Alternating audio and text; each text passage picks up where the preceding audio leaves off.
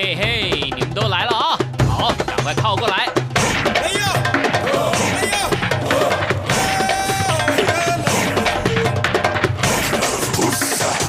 想了解台湾吗？一起来收听《台湾红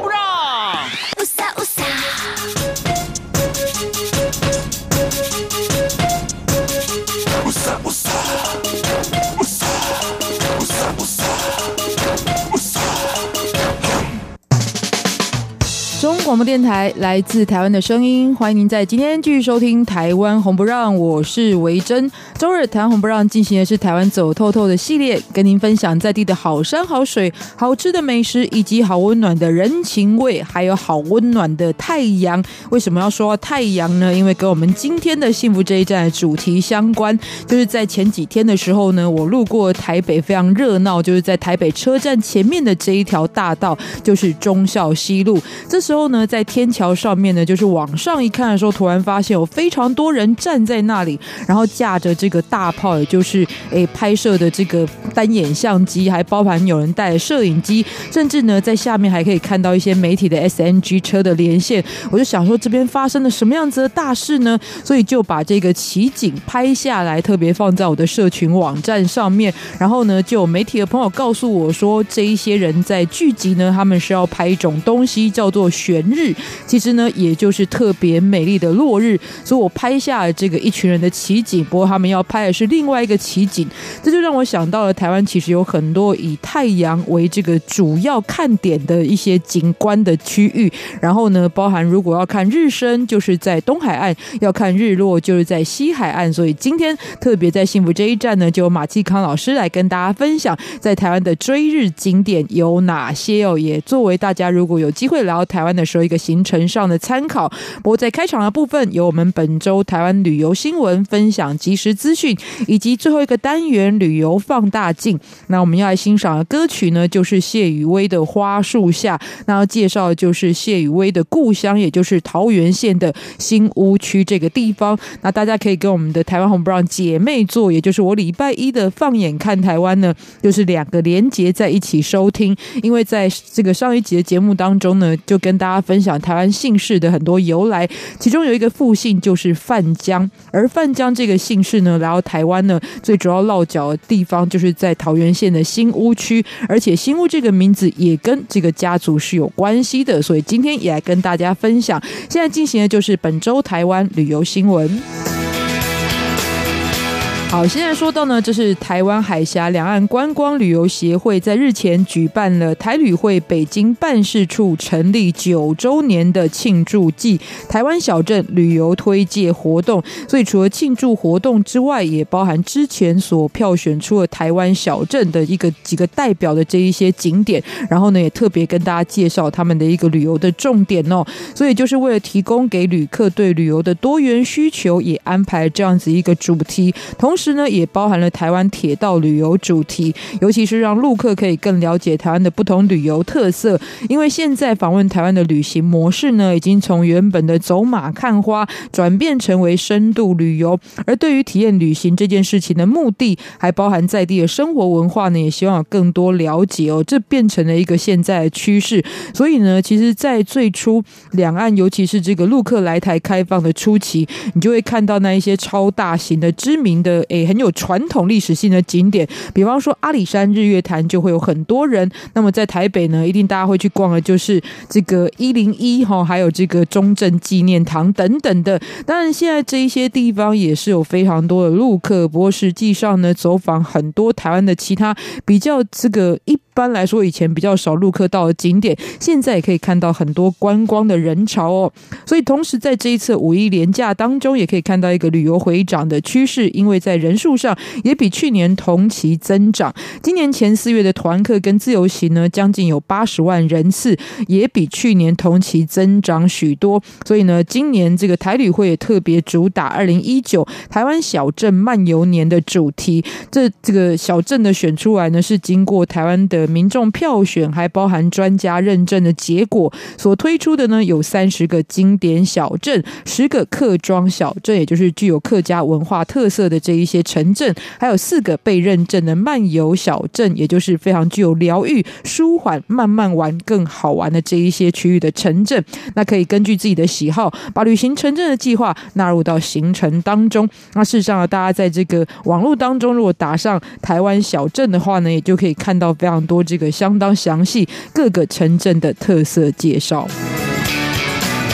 而今年全球的景气其实是出现了一个走缓的状况，所以为了全力冲刺观光消费目标呢，也让在今年的一整年来台旅客人次可以达到一千两百万。所以台湾也推出了非常多针对外地游客的优惠计划，其中就包含了提高包机奖励的额度，还有呢扩大办理奖励旅游的措施，而且呢范围从医疗到会展到体育赛事、文化交流这四个方向。来着手都是涵盖在当中的，而主要内容就包含了依据不同的地区，还有呢飞机型号的大小来提高这个包机的奖励制度，同时呢还有包机来台行程超过五天就加码补助，锁定新兴市场，还有扩大办理奖励旅游，同时也纳入了日韩每位旅客平均补助八百元，但还有细则的部分呢。不过呢，现在其实针对来自于外地的游客呢，就有很多这样子一个优惠的措施。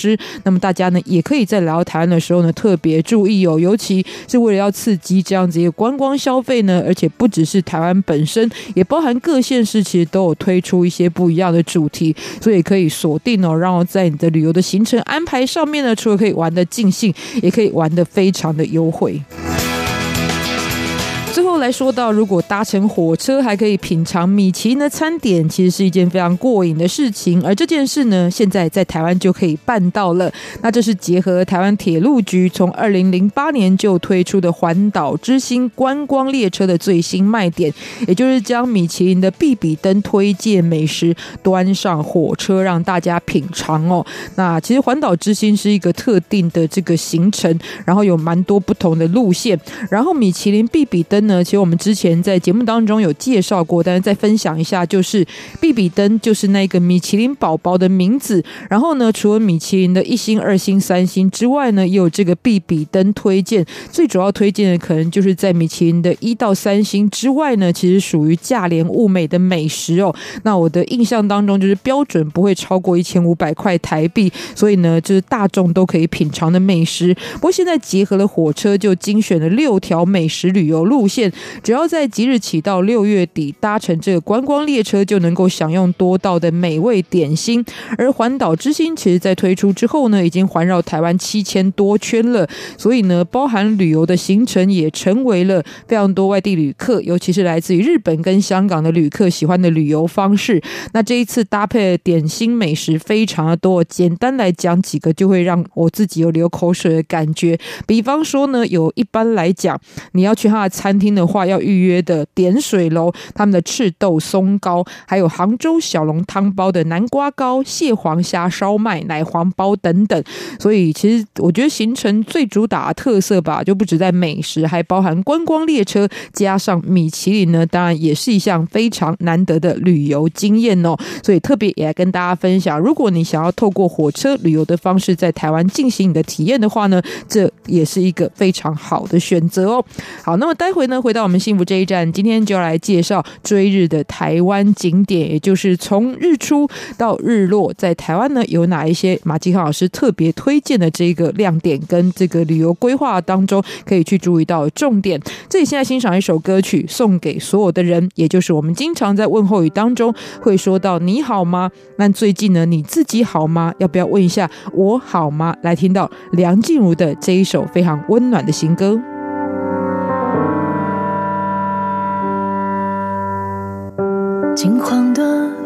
情书再次满开了，那一年树下的约定已解散了。尽管蓝天仍像青春般清澈，我们不再见了，自顾自活着。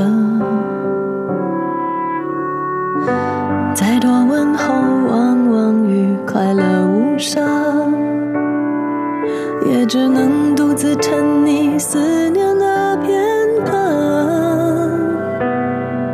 泪水淹没岁月，何时甘愿去跟遗憾求和？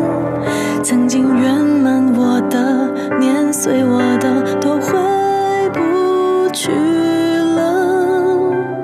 不是心不死，还留你一个位置。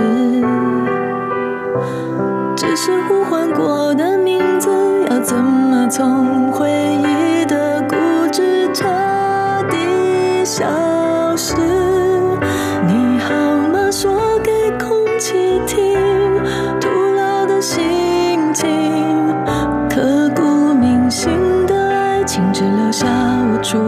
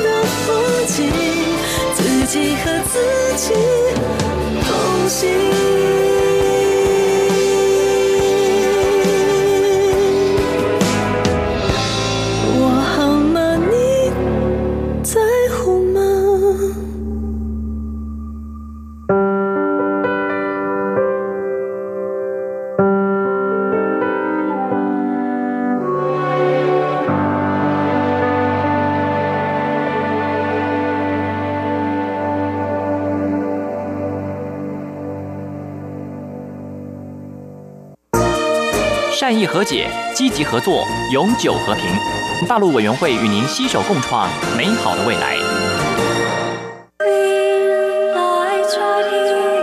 中央广播电台听众朋友，大家好，我是孙燕姿，在这里祝福所有听众平安快乐。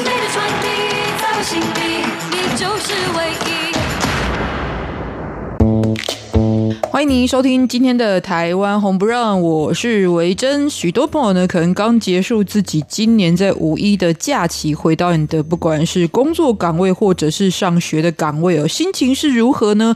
当然呢，从旅游的一个环境当中回到自己的家呢，总是会有很多意犹未尽的感觉。不过，身为导游的人来说呢，他最想要回去的目的地，搞不好就是他的家哦。我们今天呢，来跟大家谈到的主题呢，是追太阳的台湾景点。不过在这之前，现在。欢迎，就是我们旅游专家马继康老师。晚上好，各位听众朋友，大家好。是这个从两方面来看哈，就是一方面很多人可能在一个比较长的假期收假回来之后都很难收心啊，所以作为一个长期的旅游体验者的话，你自己有一些收心的方式嘛，或者说这就是你的生活的一部分。对，其实就是生活的一部分啊。有的时候结束反而是另一段行程的开始。对，对，所以对很多人来讲，可能一季或是半年或是一年，可能会出去跟家人、跟朋友，乃至于自己，好给自己一段时间出去玩，就是说相对来讲。是比较泾渭分明的啦。嗯、那个对我来讲，工作上其实跟自己出门旅游是有很大的差异。对对对，而且比如说在台湾，哎，有的时候早上在高雄，下午在台中，晚上哎，你又发现又回到台北。所以对我来讲，每天这样子跑来跑去，那事实上那一种所谓的区分性就没有像一般人来的那么大的感觉。所以有像刚刚说的嘛，其实你最喜欢回到的目的地就是你的家里，可以抱抱小孩啦哈，然后可以放松一下。当然啦，我想有听过一句话哈，旅行最重要的目的其实就是回家。那当然，回家平常你自己待在家里面，你会觉得，哎呀，看这个也烦，看那个也烦，看这个也不顺眼，看那个也不顺眼。可是呢，我们常讲旅行什么？旅行就从自己活腻的地方到别人活腻的地方，出去看看别人，看看别人的生活，也许比你好，也许比你不好。而事实上呢，在这过程当中，你最想念的还是你自己家里面那个猪窝。嗯，每一次就是在旅行的过程当中，最大的感受，像老师刚刚说，不是他们的生活进不进步，好不好，然后就。一定在旅游上有一个加分的效果，而从过程当中你发现哇，原来这世界上也有人是这样的方式在生活，也生活得很好，就会回到自己可能很困扰的一些事情，反而就因此被解除掉，就是了。就是不管用什么方式，你都可以获得你自己生活上的一些体验的部分哦。那刚刚有跟大家提到，我们今天的主题叫做追太阳的人，他的起心动念来自于呢，最近只要经过台北市忠孝西路这一带呢，你就会发现一群人站在这个车水马龙的天桥上面，然后每一个人呢都拿摄影机啊，或者是像我们俗称大炮的这样子一个单眼的照相机，在这边呢准备要拍摄东西。然后我原本想说，哇，这里是发生什么大事？是谁要从那边经过吗？可是总统的阵仗要经过，可能也不是这样子啊。到底发生什么事？后来还知道，原来很多人要拍所谓的悬日哦。所以悬日其实就是落日的概念啦。但是为什么会特别被称为叫悬日？其实我们都知道，太阳就那一颗啊。你到世界各地，我相信各位听众朋友也到不同的地方去欣赏过，不管夕阳或是落日。很多人说看过一次就好了，这个夕阳西下或是日出东山有那么好看吗？可事实上哈，日出之所以会引起大家的兴趣，第一个它是充满能量的。你会发现哈，从晚上到白天，在迎接太阳曙光这个升起的那一刹那，你会对新的一天其实又有新的一个憧憬跟一个向往。更重要，你在看日出的地方啊。呃可能在海边，可能在山上，可能跟自己心爱的女友，可能跟自己心爱的家人。所以呢，这个其实对或自己一个人，所以那样子的一个搭配组合、排列组合，其实非常多。所以当然，同一颗太阳看到的感受，其实就截然不同。当然，也是每一件这个自然环境的事物，它的意义都是人本身的投射。但这样的投射很美，是为什么？我不用举其他例子，大家看到那一些古诗词，对，就会知道，其实所有对景物描写很美丽的那一。些重点都来自于这些人，就是很会脑补啊。对啊，自然景观啊，相当多的投射哦。当然，可是，在台湾，因为这个自然的关系，有从高山到海边，有很多可以欣赏太阳，不管是日出或日落的地方。我们今天也来跟大家分享。但是如果真的从一个宇宙的概念来讲，太阳虽然每天会升起，每天会有月亮，可是你有时候仔细想，他们的存在，你真的要很感激耶。因为太阳是一个固定的恒星，那因为有它，这个生命才有得以起源。可是晚上。上呢哎，怎么那么刚好就有一个环绕着地球的卫星的月亮存在？它又对这个全球很多的事物，包含潮汐等等的，也有一定的影响。所以这两个如果没有刚好在那个时间出现，刚好在那个时间落下，可能地球的生命体也不会存在了。对啊，所以你可以看到，我们人类生活在地球上面必须要的三样元素：阳光、空气、水。也不单单我们现在人追求太阳哈，其实以前的人看到太阳，甚至把它当做神哎。所以其实很多是拜太。太阳的对啊，比如说你去古代埃及，埃及它就是拜太阳神。好像我们临近大家最近哎讨论的日本 令和时期的来临。好，其实我们看到天皇，天皇其实就是天照大神的后代，而天照大神又是神道教当中最重要太阳神的一个概念。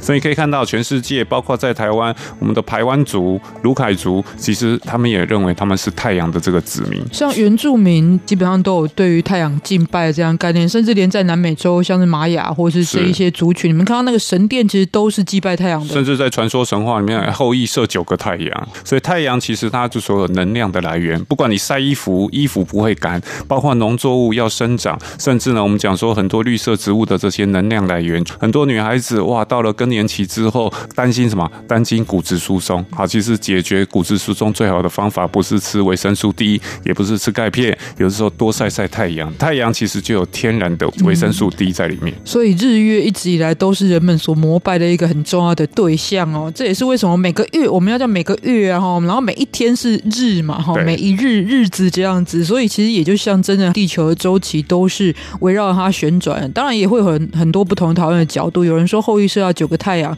其实里面这九个都是宇宙飞行船这样的一个传说。但不知道我们今天讨论的重点，然后今天来跟大家讲要在台湾追太阳的人哦。其实从我们刚刚讲在忠孝西路，很多人要去拍这样的照片，就知道它其实是一个在景观上面虽然不专属于台湾，但是也是不管在哪里出现都会很吸引人的景点。对啊，其实，在台湾就是一个多山的岛屿。其实我们都知道太阳从东边升起嘛，所以要看台湾的日出，基本上也都是在东海岸，这个是最佳的地点。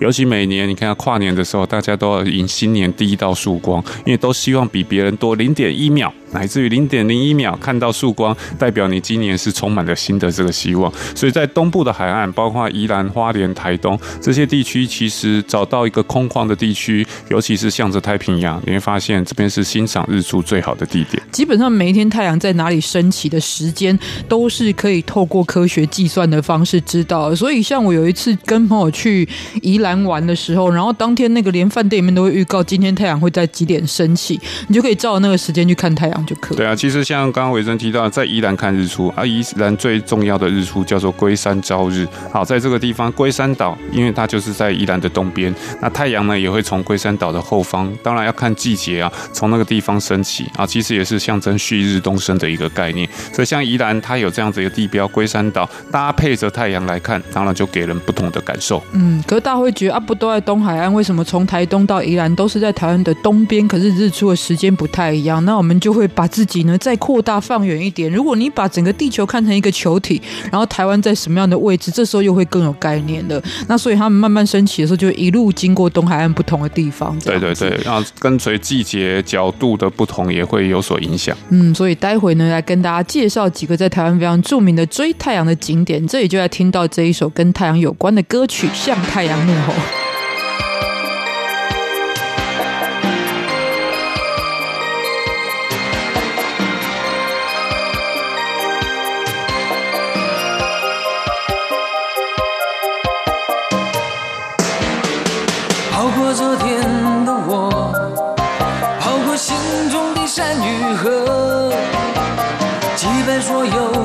for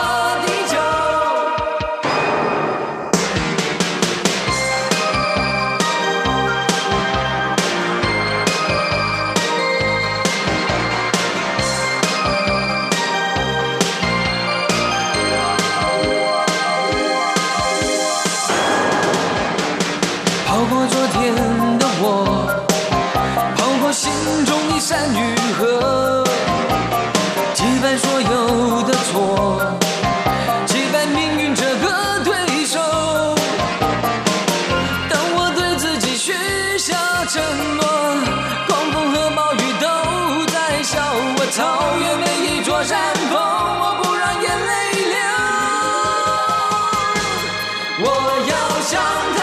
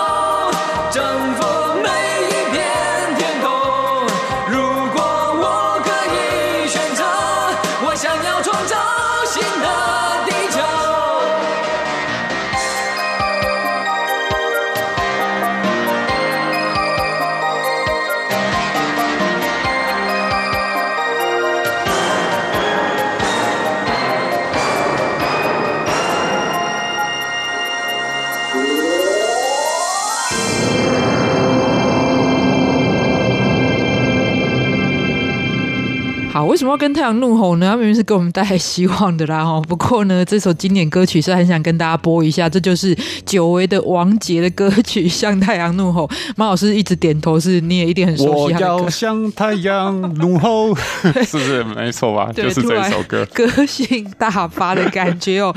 好，今天的主题是太阳哦，也是其实我有时候看景物没有那么的诗意浪漫的感觉，但真的每一次看到日出的时候，都还是会有一点就是充。蛮朝气的希望，所以我觉得它的本身的能量的确是有这样子一个影响。对啊，其实谈到看日出，其实也象征一个重生新希望的一个感觉。可是有一次我在带团哈，哎，我忘记是去哪一个国家，早上也是著名的要去看日出的这个行程。好，当我宣布哎，明天我们四点钟要 morning call 啊，四点半要出发，坐车大概一个小时的左右时间要去看日出啊，全场哀嚎，大家说天哪，怎么那么早起床？因为在这样的一个季节。你会发现大家还是希望赖点床，因为白天的行程已经很精实了嘛。就其中有一个朋友就跟我讲：“马老师，我真的很想去看日出，可是可不可以不要那么早出发？”哎，哥，我一听其实都惊呆了。我跟他说：“我没办法叫太阳什么时候升起，所以很多时候就是两难呐。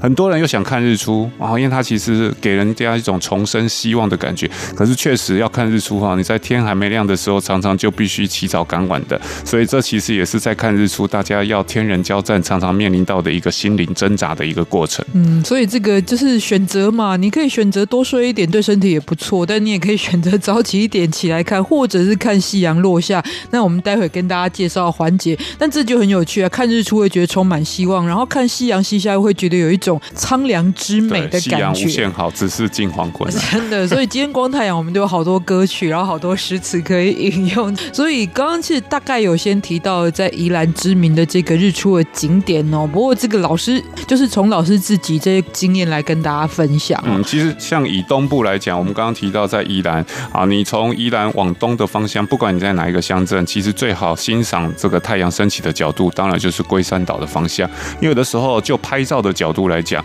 啊，因为我们东部面对的都是太平洋，太阳是从海中升起。那可是呢，拍照的也都知道，通常我们拍照要拍得好看，照片吸引人，要有一个前景。那这个龟山岛就成为非常重要的一个前景，因为如果你没有龟山岛来当前景的话，不管你拍到什么地方，基本上就是一片海，上面一颗咸鸭蛋。而且如果你用手机拍单颗太阳，看起来就很像天文台发出的照片。对，所以那个其实就没有给人家有非常多想象的这个空间。嗯、所以呢，哎，宜兰得天独厚，它有一个龟山岛，刚好又是在宜兰县的东方的位置，所以呢。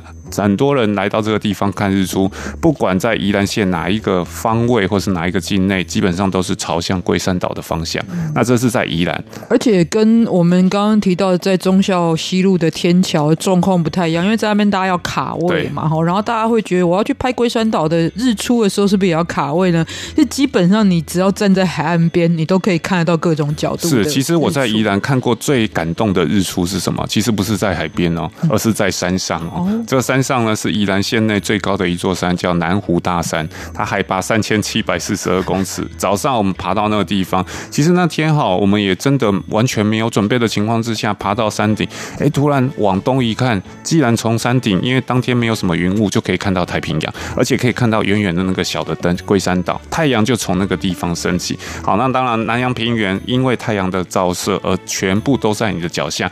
虽然大家讲说，哎，去宜兰看日出就是在海边嘛，可是我在山上，尤其宜兰最高峰看到这个景色都是不一样的。嗯，但有一个前提啊，你要先爬到先爬上去，没错。但是老师每次都有分享一句话嘛，就是最美的景色往往深藏在最人烟罕至的地方。对，而且可能要花你比较多的力气啊，绝对不是随手可得、触手可得的。嗯，不过在东海岸的确有很多绝佳的看日出的景点哦。那台东其实应该也是很多人推荐的去看日出的地方。当然讲到太马里，其实在这十年，尤其是跨年的一些音乐活动，很多人都很熟悉的。不过如果老师推荐的话，会有一些不一样的选择。嗯，其实我刚刚提到台东整个海线的这些乡镇，像东河，像北边的成功。那成功这个地方，当然最著名的叫三仙台嘛。那三仙台为什么成为大家喜欢看日出的地方？也是我刚刚提到，从照相的一个角度来看，它有前景。哇，尤其那个跨过海的那个桥，其实常常成为晨曦大家最喜欢拍摄的一个重点。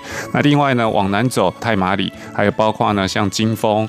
大武，那甚至呢更南台湾靠近恒春半岛的达人，这些地方啊，其实也许不是那么有名，可是呢，每年台东县政府在举办跨年的活动，大部分选择都会像在台中市的曙光公园，还有包括像成功的三仙台以及太麻里这些地方。那这三个地方是每年跨年人潮最拥挤，因为除了跨年看日出的活动之外，更重要还有一些音乐表演啊、艺文的一些展演活动。可是如果想要自己一个人静一静，因为有些人觉得。看日出就是自己跟自己对话的一个过程，旁边那么多人，有的时候你反而忘记你来看日出的初衷是什么。那只要一样来到这个太平洋的岸边，基本上你都可以享受到非常漂亮的日出。所以不一定要挤到太马里啊，那个地方也还不错。好，那整个台东的这个海岸线，甚至我刚刚提到宜兰花莲、台东靠近太平洋的海岸线，其实都是非常好欣赏日出的地方。不过这样，我突然想到一个地理问题，如果真的听起来很愚昧的话。请原谅我是文组的哦，就是没关系，我原谅文科太太。你你也是文科的，就是如果要看到太平洋的日出的话，那基本上都要属于在台湾的这一块部分。如果我们相对另外一边太平洋是属于像是美国洛杉矶这一块地方的话，它是看不到太平洋的日出的。当然啦、啊，因为太阳是从东边升起嘛，所以它看到的是内陆的日出。那太平洋只能看到夕阳。以美国这样子一个方位或是地理位置来看的话，所以能够看到太平洋日出的地方，当然不止台湾了。但是你要这样子一个时辰很近，然后呢，这个地理上跟语言又相通，而且又有这样子无敌海景的地方，那台湾真的就是一个很好的选择。是啊，所以在台湾，你看日出在太平洋，看日落是在台湾海峡。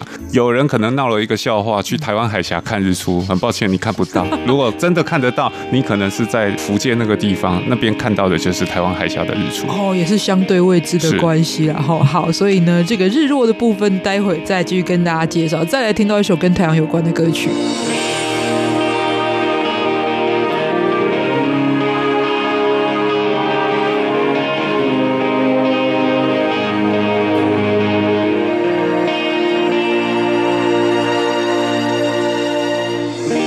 我胆小的对自己说，就是这样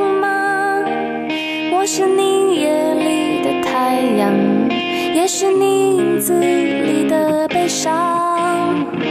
我问我这世界是否一如往常，让我照耀你安息的时光。你是我小心维护的梦，我疲倦的享受着，谁也无法代替你的光。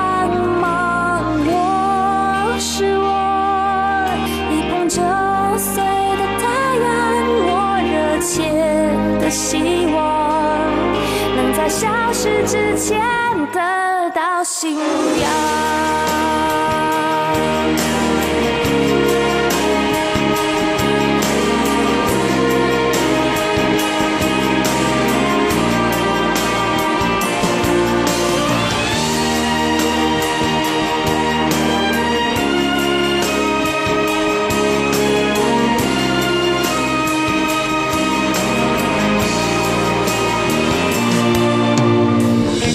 我胆小的对自己说，就是这样吗？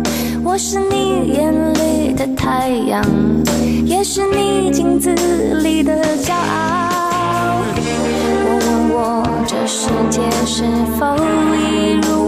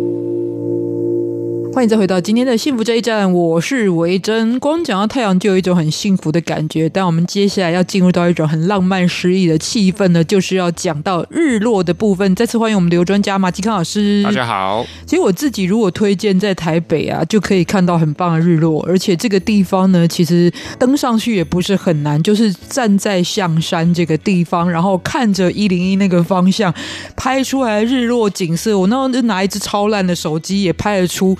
真的像专家一样的美景。对啊，其实维珍刚刚想的跟我要讲的事实上都是一样。不小心破你的梗，没关系，因为象山这个地方啊，它其实拍出来，因为夕阳西下，当然也代表一天的结束。那台北又是一个四周都是山的这样的一个盆地，所以呢，平常我们都生活在这种都市丛林当中。可是当你把自己抽离这样子都市丛林，来到周边，哎，相对来讲走路也不会很辛苦的象山，那再用你的手机相机去拍夕阳西下的景色啊，真的非常有哲学的意境的感觉。因为当地有一个观景平台哦，我觉得那个照片拍起来，包含一零一也刚开始打上了它的灯，然后呢，那些车流也刚开始开启了车头灯，然后还有一些夕阳的金粉洒在那个一零一大楼上面。这是一个城市的脉动，就是只是一张照片，你也可以感觉出来那个脉动。对，那当然台北不单单只是象山这个地方可以看夕阳，最有名以前台湾八景之一就是淡水夕照，淡水的夕阳其实是更更美。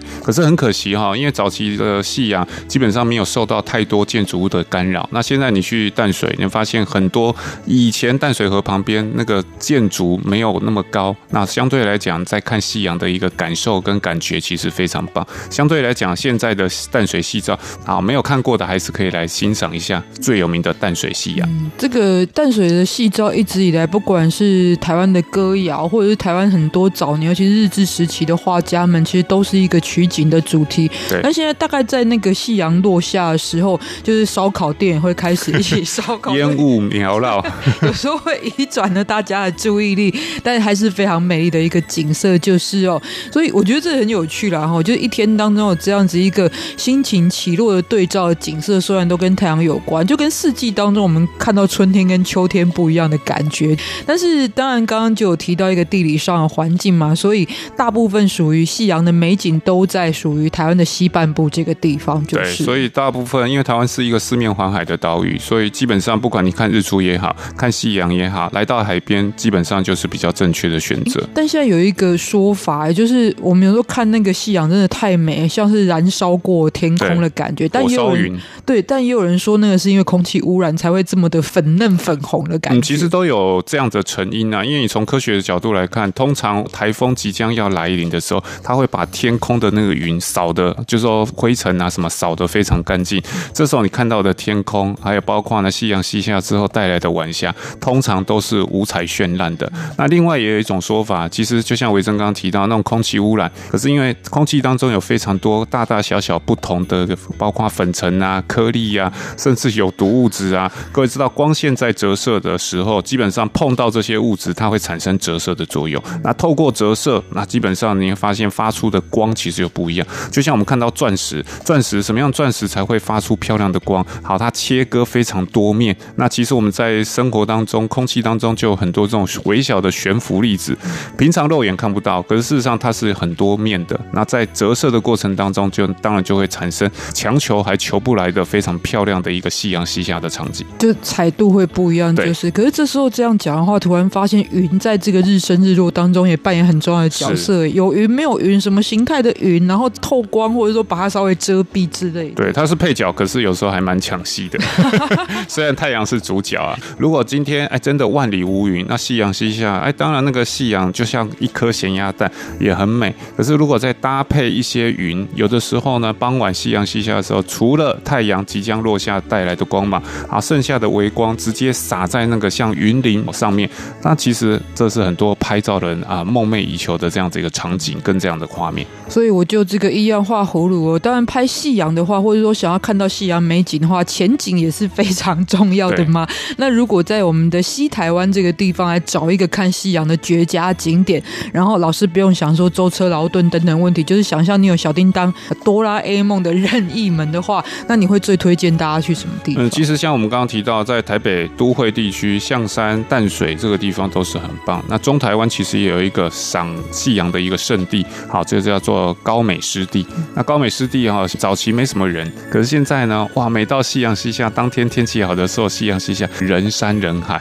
这个地方也成为中部来欣赏日落非常好的一个地方。这连萧敬腾的 MV 都在那边拍，还被罚钱，因为他烧钢琴。对，那是在还没有走红之前，所以呢，他可以做这样子的事情。那现在你会发现，假日去真的都人山人海。不过，真的很特别的地方，是因为湿地它有一层水面嘛，所以它是一个水面反射出的夕阳的姿态。那个又跟有点像现在很红的玻利维亚的天空之镜。对，因为呢，水在这个它是薄薄的一层。潮间带，那如果你碰到夕阳西下，刚好又是涨潮或是退潮还没退干净的时候，上面其实你看到满天的云彩，夕阳西下的景色，然后倒映在水中，又是另外一个反射过来的一个感觉。所以上下同时有两个夕阳或是两个太阳在这个过程当中欣赏，当然也成为欣赏夕阳西下时候首要的选择。嗯，因为很多人可能在那个相机的应用程式的特效里面呢，有一种就是像倒影这样的一个特效，对，但是你在这个高美湿地所拍到的就是你不用加特效，对，就有这一个倒影的情景。对，那这是中台湾，南台湾的话，其实很有名的，其实是在台南左镇的二地二寮山。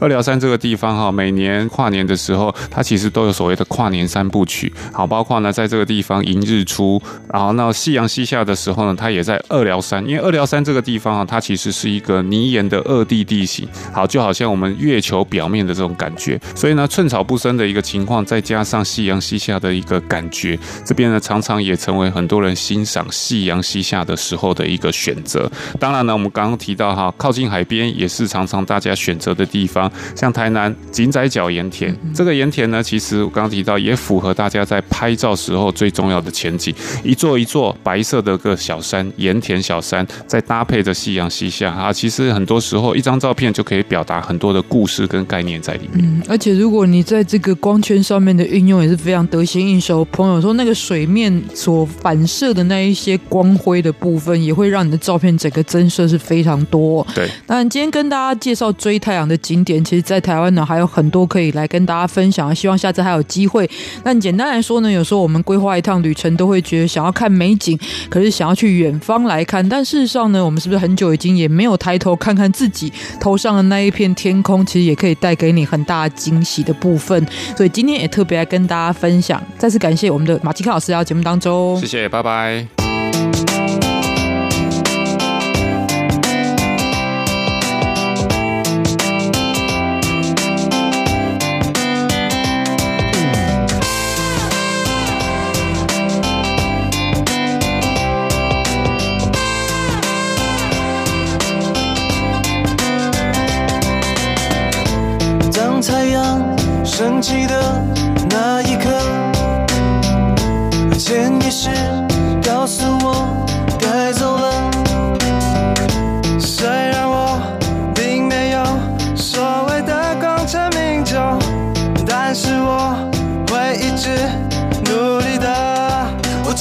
奇迹，不想被人唾弃。看着你的美丽，只会让我越想越气，觉得越来越配不上你，而我的内心一直在低语。为了你，我可以放弃也飘完了的兄弟。这次我终于彻底彻底的清醒，不能再每一天过一天算一天，太没出息。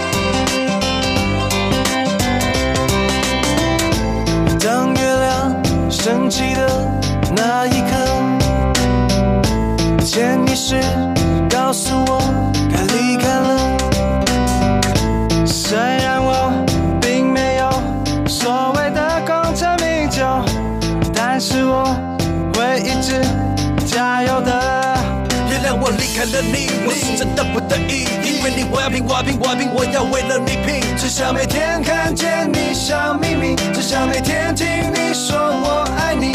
为了你，我可以放弃一切玩乐的兄弟，这次我终于彻底彻底的清醒，不能再每一天过一天，算一天太没出息。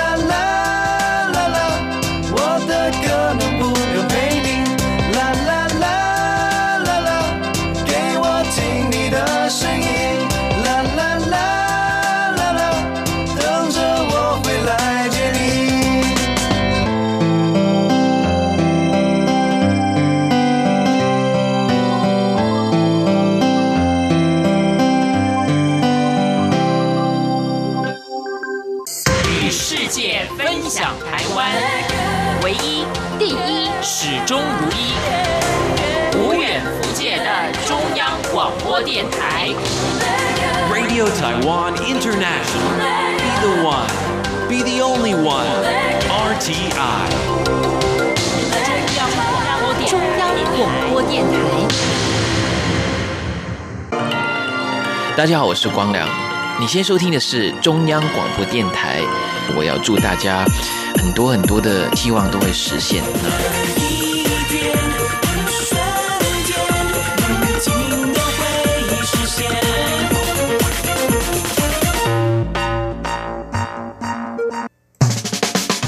你所继续收听的节目是《台湾红不让》，我是维珍。在我们最后进行的单元“旅游放大镜”，从一首歌曲认识台湾一个地方。今天我们来欣赏的歌曲是谢宇威的《花树下》。那这是一首客语创作的歌曲，也是来自于谢宇威本身呢，他就是一个客家的歌手。不过我很喜欢这首歌，还有一个原因就是结合了谢宇威本身呢在音乐上的专业哦。其实你可以感觉到有古典的这样子一个音乐的情调，但是呢却又非常能够。呈现客家的情怀当中，相当的质朴，但是典雅的部分呢、待会来欣赏。但就要来介绍谢雨薇呢，她的这个出生就是桃园县的新屋区。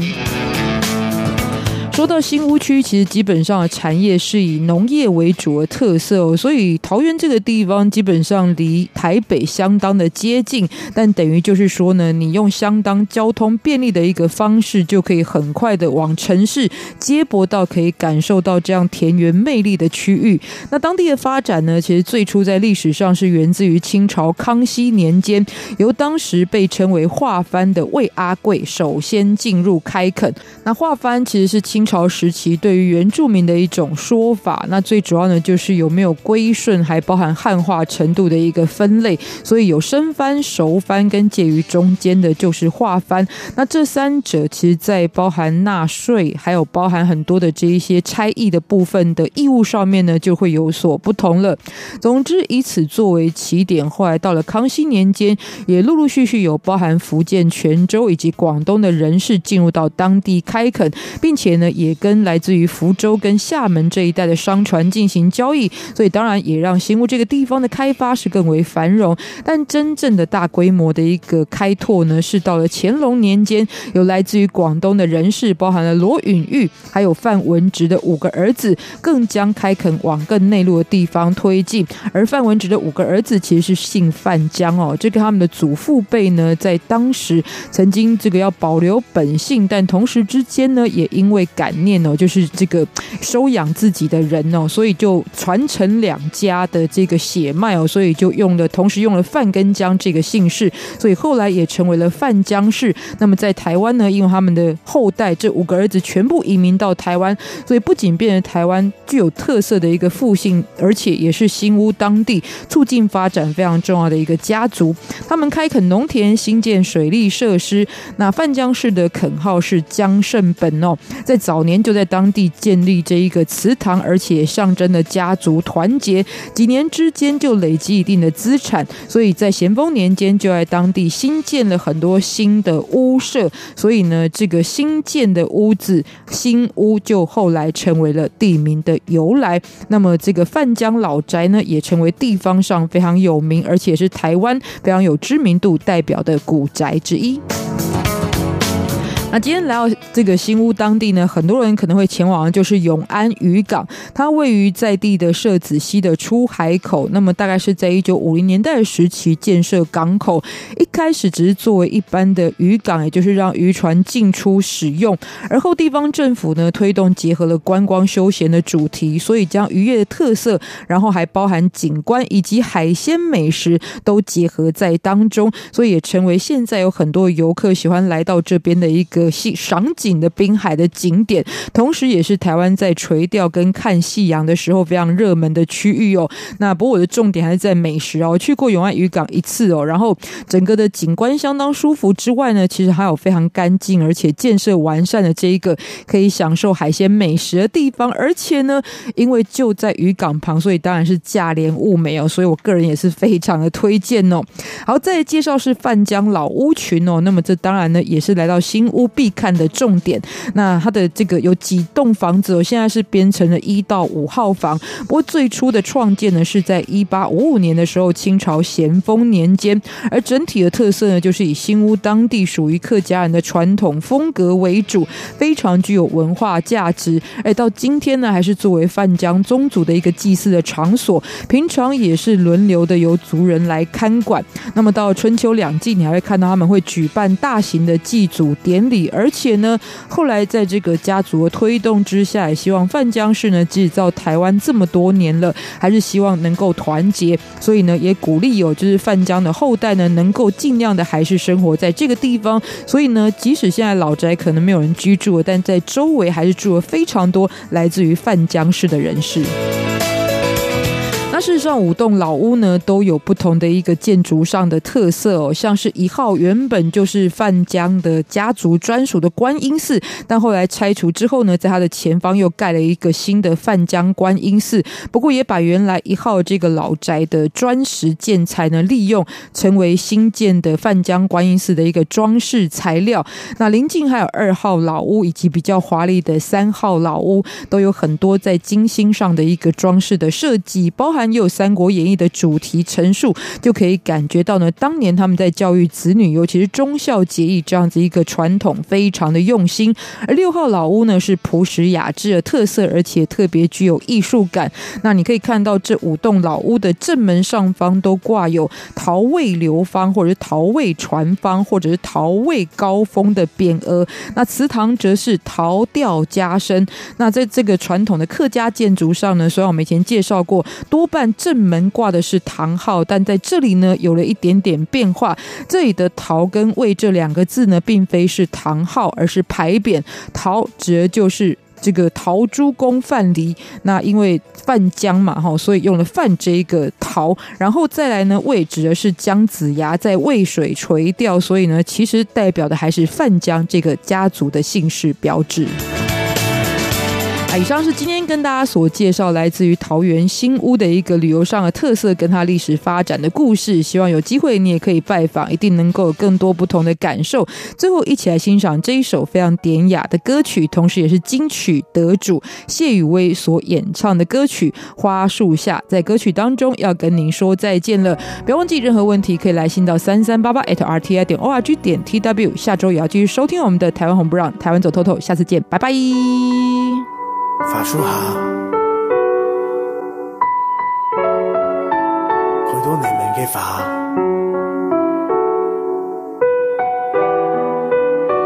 年轻行过去，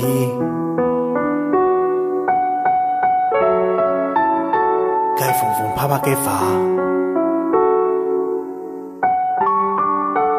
就跌到你面前，跌到你肩背。跌落你脚下，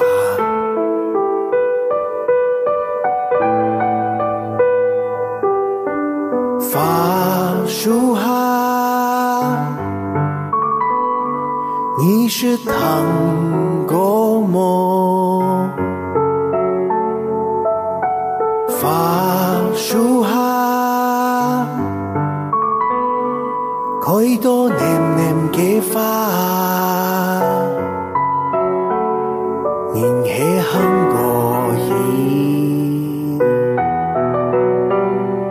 风风拍拍的花，就跌落你面前，跌落你肩背，跌落你脚下。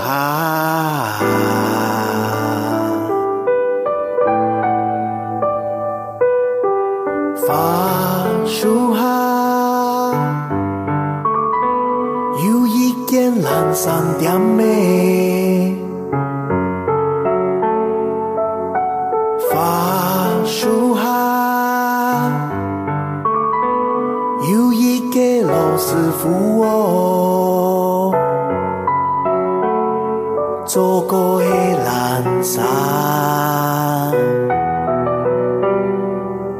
做过的什么耶？就像街门前花，来来去去，不知几多。沙。